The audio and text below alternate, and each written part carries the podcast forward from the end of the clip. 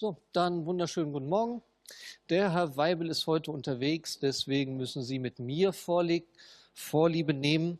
Und wir werden heute ein bisschen weitermachen bei dem Thema automatische Spracherkennung und auch so ein paar Sachen aus der letzten Vorlesung zum einen ein bisschen nochmal vertiefen und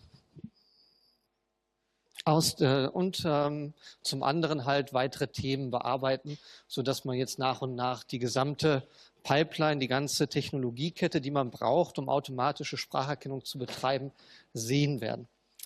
Etwas, was Sie letzte Woche oder bei der letzten Vorlesung meines Wissens nach nicht gesehen haben, war die Fundamentalformel der automatischen Spracherkennung. Haben Sie die schon gesehen in dieser Vorlesung? Nein. Gut, hatte ich mir vermutet, weil ich hatte gesehen, Sie hatten das Blockschau-Bild gesehen, wie man so einen automatischen Spracherkenner aufbaut. Aber was jetzt mathematisch dahinter steckt, hatten Sie nicht gesehen. Und was dahinter steckt, ist eben diese Fundamentalformel der automatischen Spracherkennung. Erstmal einfach so hingeschrieben mit äh, irgendwelchen Wahrscheinlichkeiten, irgendwelchen Symbolen W und dann macht man noch eine Umformung. Was macht man jetzt da und warum macht man es? Das Erste, was einem auffällt, ist, wir arbeiten mit Wahrscheinlichkeiten. Warum arbeiten wir mit Wahrscheinlichkeiten? Der Grund, warum wir mit Wahrscheinlichkeiten arbeiten, hängt damit zusammen, dass menschliche Sprache so fürchterlich variabel ist. Sie hatten letztes Mal ein bisschen was gesehen zum Thema Sprachproduktion, wie der Mensch Sprache produziert. Und die Art und Weise, wie der Mensch Sprache produziert, beeinflusst natürlich direkt, wie das Signal, das dann hinterher am Mikrofon ankommt und mit dem Spracherkennung betrieben werden soll, wie dieses Signal aussieht. Und jetzt kann man sich leicht vorstellen, der Mensch ist halt ein biologisches System. Jeder von uns ist anders gewachsen und hat andere leicht anatomische verschiedene Strukturen. Und dementsprechend ist allein schon die Aussprache von jedem von uns unterschiedlich. Selbst wenn wir also auf die gleiche Art und Weise die Sprache gelernt haben, also mit anderen Worten den gleichen Akzent haben. Wenn wir genau das Gleiche unter den genau selben Bedingungen aussprechen, wenn wir uns das Signal anschauen von diesen beiden Sprechern, was am Mikrofon ankommt, wird sich das radikal unterscheiden. Da werden Sie auf den ersten Blick nicht so ohne weiteres als Mensch erkennen können, dass jetzt beides mal dasselbe gesprochen wurde. Das können Sie sogar mit ein und derselben Person machen. Wenn Sie ein und dieselbe Person nehmen und unter den gleichen Bedingungen ein und dasselbe sprechen lassen, werden Sie feststellen, dass Sie halt nicht zweimal genau das identische Signal bekommen, sondern dass Sie da auch bereits nicht nur leichte, sondern teilweise sogar signifikante Änderungen im Signal haben.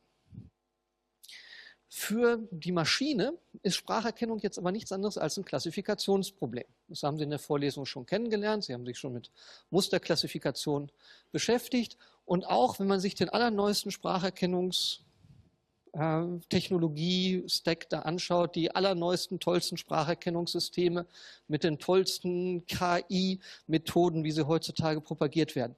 In ihrem Kern, was am Ende wirklich passiert, ist nichts anderes als Musterklassifikation. Sie haben irgendwie Referenzmuster, die Ihnen sagen, eine Wortfolge muss so oder so ähnlich aussehen, wenn ich sie mit dem Mikrofon aufnehme. Und dann haben Sie Modelle. Und wenn Sie jetzt eine neue Aufnahme haben, dann machen Sie nichts anderes, wenn Sie wirklich ganz bis unten durchgehen und schauen, was da passiert, als Sie einfach nach dem passendsten Referenzmuster suchen und damit Spracherkennung betreiben. Das Ganze wird natürlich ein bisschen komplizierter. Das ist nicht so, dass Sie halt für jede Wortfolge haben Sie halt immer ein Referenzmuster und dann müssen Sie suchen, sondern Sie wollen flexibel sein. Sie wollen beliebige Wortfolgen erkennen können und setzen sich dann halt Wortfolgen aus kleineren Einheiten zusammen. Und bei diesen kleineren Einheiten äh, machen sie dann diesen Referenzmustervergleich. Sie gucken auch nicht mit einfachen Distanzen, also stimmen die beiden Muster miteinander überein oder ist da irgendwie eine euklidische Distanz zwischen zwei Mustern gleich, sondern sie machen das komplizierter. Und der Grund, warum sie diesen Mustervergleich komplizierter machen, der hängt mit der Variabilität zusammen. Und wie kann man jetzt einen Mustervergleich komplizierter machen, als einfach nur irgendeine geometrische Distanz zwischen zwei Vektoren, zwischen zwei Bildern, zwischen irgendwas auszurechnen. Das macht man mit Wahrscheinlichkeiten. Sie ersetzen also Distanzmaße durch Wahrscheinlichkeiten. Und ganz am Ende ist diese Wahrscheinlichkeit nichts anderes als ein Distanzmaß. Und so kommt man halt zu so einem Musterklassifizierer, der so aussieht. Da ist es natürlich jetzt hilfreich, wenn man sich ein bisschen ähm, auskennt, was bedeuten denn die, äh, die einzelnen Symbole. Ganz links steht das W-Dach. Das W-Dach ist die Wortfolge, die wir erkennen. Wir nennen das die Hypothese. Und da gibt es ein X. Das X ist unsere, Auf, äh, unsere Aufnahme. Das ist das, was wir mit dem Mikrofon erstmal prinzipiell aufgenommen haben. Und deswegen steht da jetzt erstmal, wenn man sich ganz den linken Teil anstaut, W Dach gleich Argmax über W von P von W gegeben X. Das heißt nichts anderes, als wir suchen nach der wahrscheinlichsten Wortfolge, die zu der Aufnahme X gehört. Das ist die Wortfolge, die am wahrscheinlichsten zu der Aufgabe, zu der Aufnahme X gehört. Das macht dieser Operator argmax. Muss man aufpassen, hat man vielleicht noch nicht immer gesehen. Das ist so ähnlich wie Maximum. Argmax steht halt für Argumentmaximum. Das heißt, was man macht, ist, das Symbol W unter dem Argmax gibt an, welches Argument man variiert. Und dieses Argument wird so lange variiert, bis der Ausdruck, der hinter dem Argmax steht, das P von W gegeben, gegeben x, bis der maximal wird. Das heißt, wir suchen also das W, dass wenn ich es da oben einsetze, in P von W gegeben x, einsetze, dass diese Wahrscheinlichkeit maximiert. Das besagt dieser Argument-Maximum-Operator. Und dieses W, das halt aus dem Argument-Maximum-Operator rauspurzelt, das nennen wir W-Dach. Das ist das Ergebnis der Spracherkennung. Jetzt ist das erste Problem, das man hatte, ist, man weiß nicht, wie man P von W gegeben x ausrechnen soll. Das kann man nicht. Inzwischen Klammer auf, Forschung geht weiter, gibt es da durchaus äh, Methoden, wie man das vielleicht doch machen kann, Klammer zu, aber wir sind noch auf dem Stand von vor zwei Jahren. Äh, wir wissen erstmal nicht, wie das geht. Und weil man erstmal nicht weiß, wie das geht, hat man einfach die gute alte Base-Formel angewendet und hat aus diesem P von W gegeben x durch Anwendung der äh, Base-Formel einfach gemacht P von x gegeben W mal P von W durch P von x. Das ist erstmal aus Stochastik, Grundlagen der Wahrscheinlichkeitstheorie bekannt, die Base-Formel und darauf angewandt. Und jetzt kann man das noch ein bisschen vereinfachen, weil wir ja nicht daran interessiert sind, was ist die Wahrscheinlichkeit der wahrscheinlichsten Wortfolge, sondern wir wollen erstmal nur wissen, was ist die wahrscheinlichste Wortfolge, kann man sich das anschauen und sich überlegen, naja, ich optimiere, maximiere diesen Quotienten, indem ich das W variiere.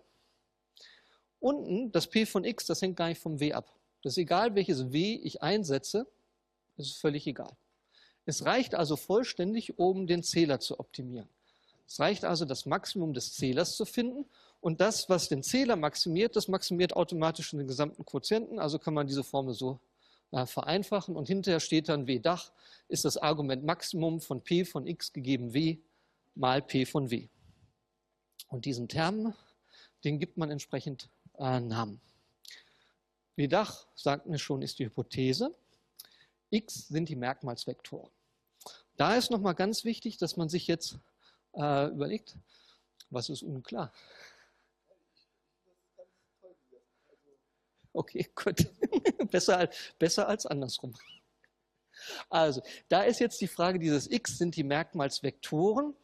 Das ist also nicht das Signal, wie ich es mit dem Mikrofon aufnehme, sondern das ist irgendwie vorverarbeitet. Also alles, was Sie gemacht haben mit wir falten und wir machen Fourier-Transformation und so weiter und so fort, das wird da drauf geworfen, um dieses X irgendwie zu gewinnen aus dem rohen Signal, das ich mit dem Mikrofon aufnehme. Da wird also digitalisiert und Fourier transformiert und nochmal gefiltert und irgendwelche Faltungen durchgeführt und so weiter und so fort.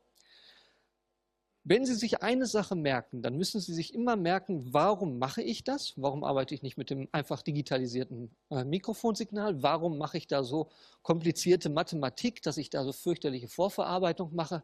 Das müssen Sie deshalb machen, weil Sie bei der Spracherkennung, bei dem Mikrofonsignal zwei Dinge ändern wollen.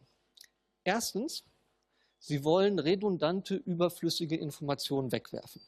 Wenn Sie sich anschauen, wie der Mensch Sprache produziert, und da zum Beispiel mal die Datenraten, die man so messen kann, ins Verhältnis setzt zwischen dem Text, den ich mir als Gedanken ausdenke, und dann der Schallwelle, die durch den Raum reist, dann werden Sie sehen, dass so die Datenraten zwischen der Schallwelle und dem eigentlichen Text deutlich unterschiedlich sind. Die Datenrate von der Schallwelle ist immens viel größer.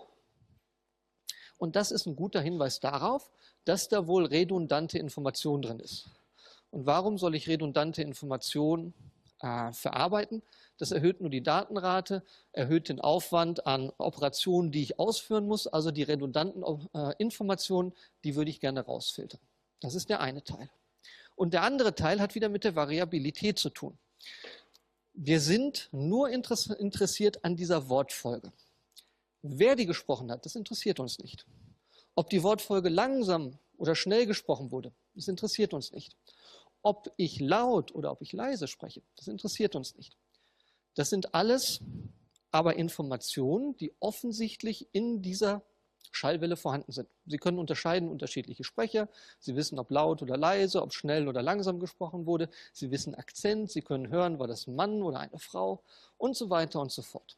Das sind alles Informationen, die für die Spracherkennung eigentlich uninteressant sind, sondern das muss, diese Musterklassifikation soll immer gleich aussehen. Das Muster, das ich extrahiere und gegen das Referenzmuster, das ich vergleiche, sollte möglichst immer gleich aussehen egal ob gesprochen von Mann, Frau, laut, leise, mit Akzent oder ohne Akzent.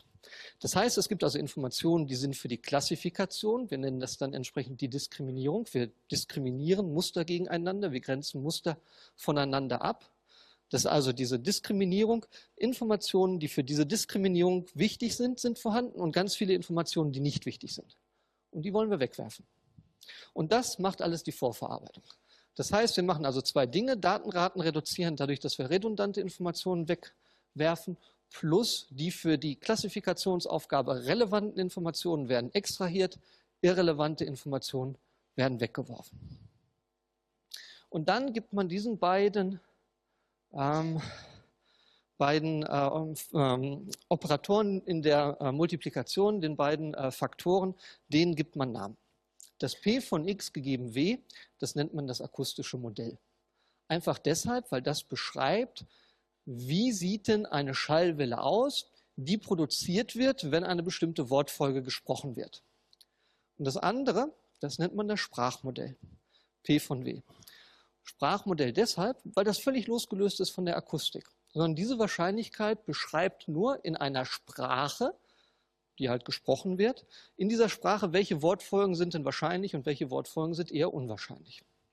Mathematisch brauchen wir das, weil wir hier eine Zerlegung machen von links p von w gegeben x, einer a posteriori Wahrscheinlichkeit, und die zerlegen wir in eine klassenbedingte Wahrscheinlichkeit p von x gegeben w.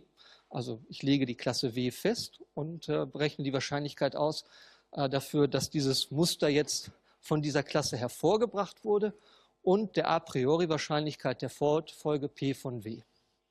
Das heißt, wenn Sie jetzt zurückdenken, wahrscheinlich drei, vier äh, Vorlesungen zurück, wir haben hier einen Klassifikator und das ist nichts anderes, auch wenn es Fundamentalformel der Spracherkennung heißt, das ist nichts anderes als ein naiver Base-Klassifikator. Sie müssen a priori Wahrscheinlichkeiten schätzen und Sie müssen klassenbedingte Wahrscheinlichkeiten schätzen und die Kombination der beiden sagt Ihnen dann hinterher, welche Klasse, sprich welche Wortfolge war es denn. Und daraus wurde halt dieses Blockschaubild gemacht. Da finden Sie auch wieder das akustische Modell, Sie finden wieder das Sprachmodell. Da vorne finden Sie wieder das Frontend, das ist die Merkmalsvorverarbeitung, das macht Ihnen aus der Schallwelle das X. Sie finden da einen Decoder. Dieser Decoder ist nichts anderes dann als der technische Term für den Arc-Max-Operator. Das ist also, was der Arc-Max-Operator so, so locker flockig in mathematischer Schreibweise hinschreibt. Wir nehmen halt die wahrscheinlichste Wortfolge. Das muss der Decoder machen. Sie können sich schon überlegen, das könnte nicht ganz so einfach sein. Wenn ich unter allen möglichen Wortfolgen, die es gibt, diejenige Wortfolge herausfinden muss, die mir jetzt p von äh, w gegeben x maximiert, das könnte ekelhaft sein. Und das ist auch ekelhaft. Das ist eine extrem schwierige Aufgabe. Und dann brauchen Sie halt sowas wie ein akustisches Modell. Sie müssen also diese Wahrscheinlichkeit P von x gegeben W ausrechnen können. Sie müssen die Wahrscheinlichkeit P von W ausgehen können, ausrechnen können. Und wenn Sie das alles zusammen haben, dann können Sie die wahrscheinlichste Wortfolge W Dach oder hier wird sie nur, dann nur noch mit W ähm, benannt herausbekommen. Und letztes Mal hatten Sie schon ein bisschen was kennengelernt zu dem akustischen Modell, also zu der Frage, wie kann ich jetzt P von x gegeben w vernünftig ausrechnen für die automatische Spracherkennung. Und um das zu machen, haben Sie kennengelernt die Hidden Markov-Modelle. Die Hidden Markov-Modelle sind ein Modell, mit dem Sie p von x gegeben w ausrechnen können, allgemein sind Hidden Markov-Modelle ein Modell, mit dem man relativ gut sogenannte Markov-Prozesse modellieren kann. Und Markov-Prozesse wiederum modellieren so Zeitfolgen. Sie haben also so über die Zeit hinweg eine Folge von Beobachtungen und laufen durch solche Zustände hindurch. Und das ist etwas, das passt eigentlich ganz gut darüber, wie man sich menschliche Sprache so vorstellen kann. Wenn man nochmal so denkt an menschlichen Sprachproduktionsprozess, da gibt es Wörter. Die Wörter bestehen aus Phonemen und vielleicht noch kleineren Einheiten. Und wir Menschen produzieren dann diese Phoneme in zeitlicher Reihenfolge. Diese Phoneme werden in zeitlicher Reihenfolge als Schallwelle ausge, äh, ausgesendet und man bekommt dann nach der Vorverarbeitung auch so eine Zeitabfolge von Merkmalsvektoren.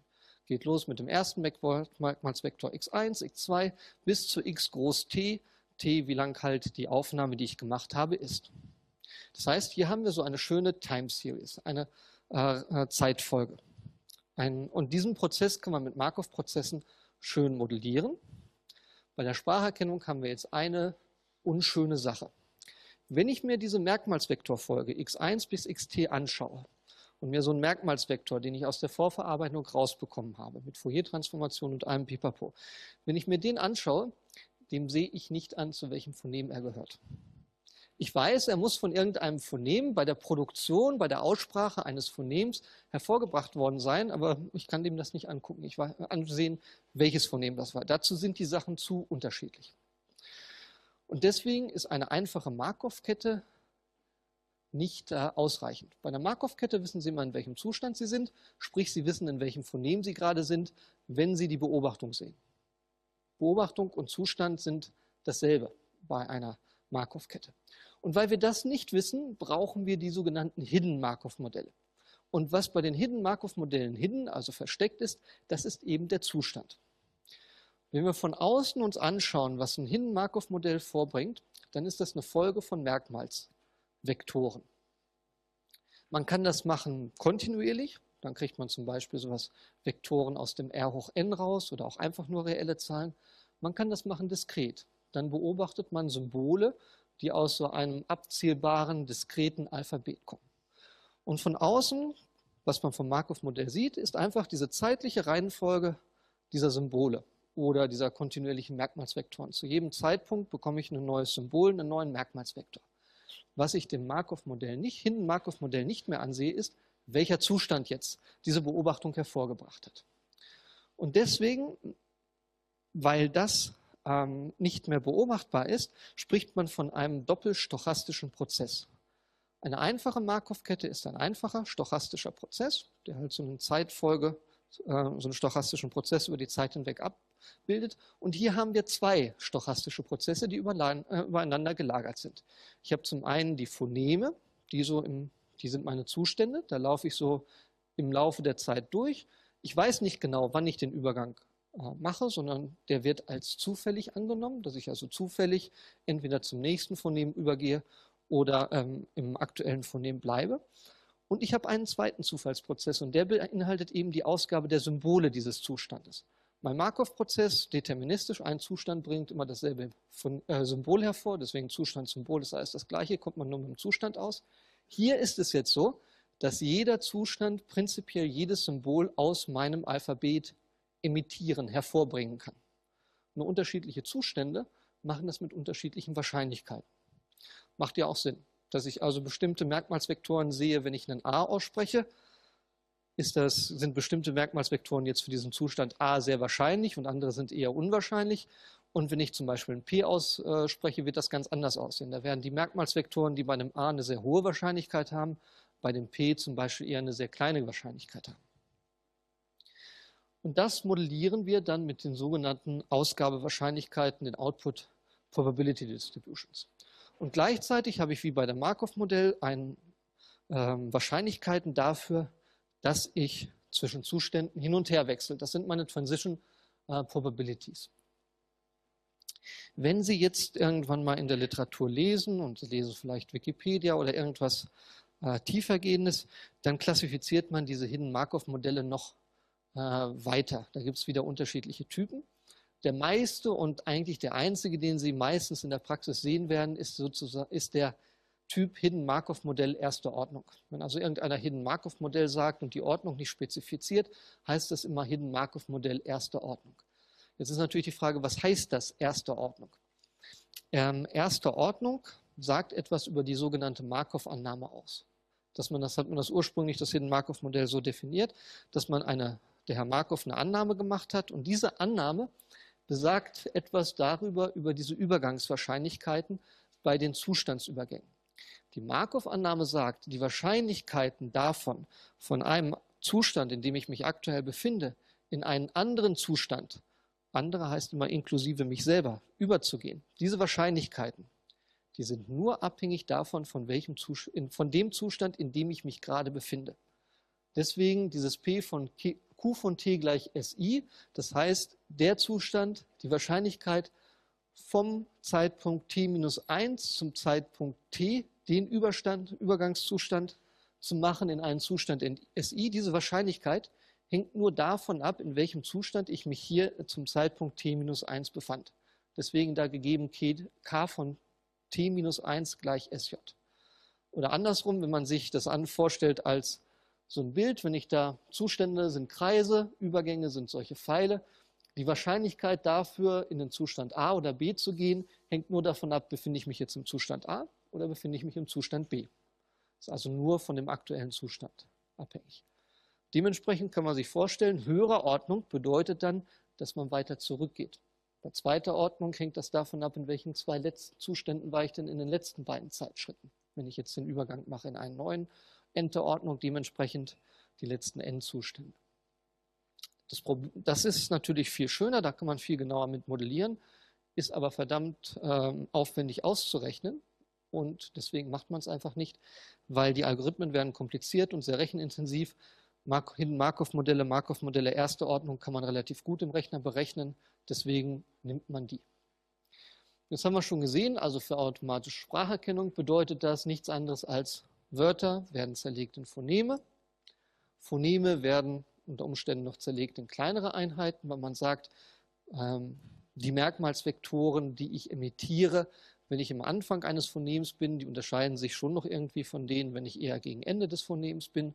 Deswegen werden so Phoneme zum Beispiel noch in drei Untereinheiten zerlegt. Und so kann man dann aus Wörtern Phoneme machen, aus Phoneme Unterphoneme. Und jedes dieser Unterphoneme in dem Beispiel drei Zustände pro Phonem. Das sind dann meine Zustände in meinem Hidden-Markov-Modell. Jetzt fällt einem, wenn man jetzt mal einen Blick drauf wirft auf dieses Hidden-Markov-Modell, einem sollte einem etwas auffallen. Also Kreise sind Zustände, Pfeile sind Übergänge. Was stimmt nicht, wenn wir uns jetzt einfach nur die äh, einfache Plain Vanilla Definition des Hidden Markov Modells ansehen? Was fehlt da noch? Das Problem ist, wir gucken da so drauf und das macht Sinn, ja, weil so ist Sprache. Kommt das das erste von dem, das zweite von dem und das dritte von dem. Verlangt das das Hidden Markov-Modell, dass das so aussehen muss? Nö. Das Hidden Markov-Modell sagt erstmal, von jedem Zustand darf ich in jeden anderen, inklusive mir selber, beliebig vorgehen. Also ein Hidden Markov-Modell würde auch sagen, von dem, äh, dem E-Endzustand darf ich jederzeit auch zum Beispiel in den The Endzustand übergehen oder in den Mittelzustand. Da fehlen also mit anderen Worten ganz, ganz viele Pfeile, die man eigentlich alle noch einzeichnen, äh, einzeichnen müsste. Klar, die Wahrscheinlichkeit, dass ich von einem äh, Endzustand E in den Mittelzustand von einem The gehe, die sollte eher gering sein. Warum? Naja, weil menschliche Sprache so ist. Menschliche Sprache ist linear in der Zeit. Ich spreche die Phoneme nicht wild durcheinander, ich spreche die Phoneme schön der Reihe nach. Dementsprechend sollte ich die Phoneme auch schön der Reihe nach ablaufen.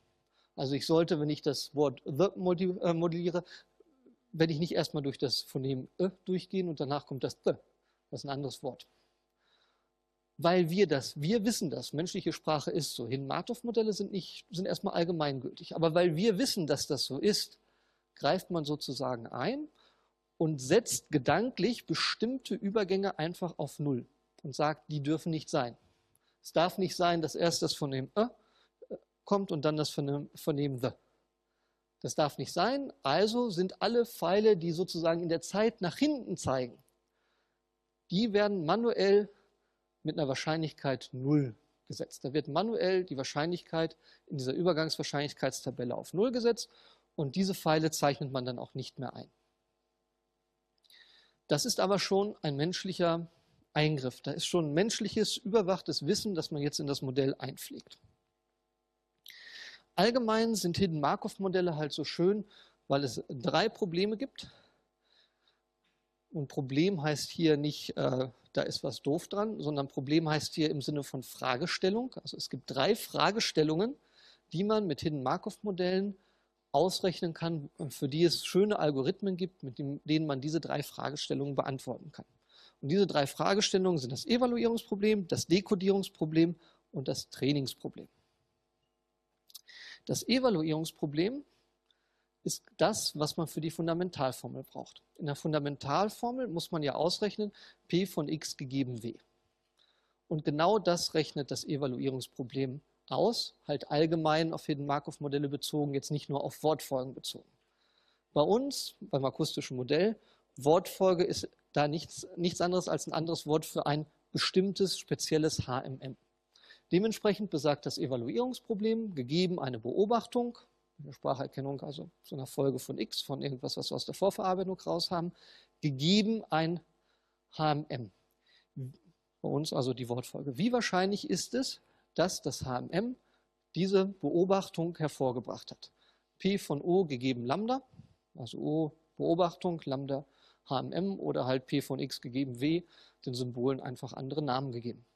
Und das macht man mit dem sogenannten Forward-Algorithmus. Jetzt steht da auch Viterbi-Algorithmus und das stimmt so nicht. Da muss man aufpassen.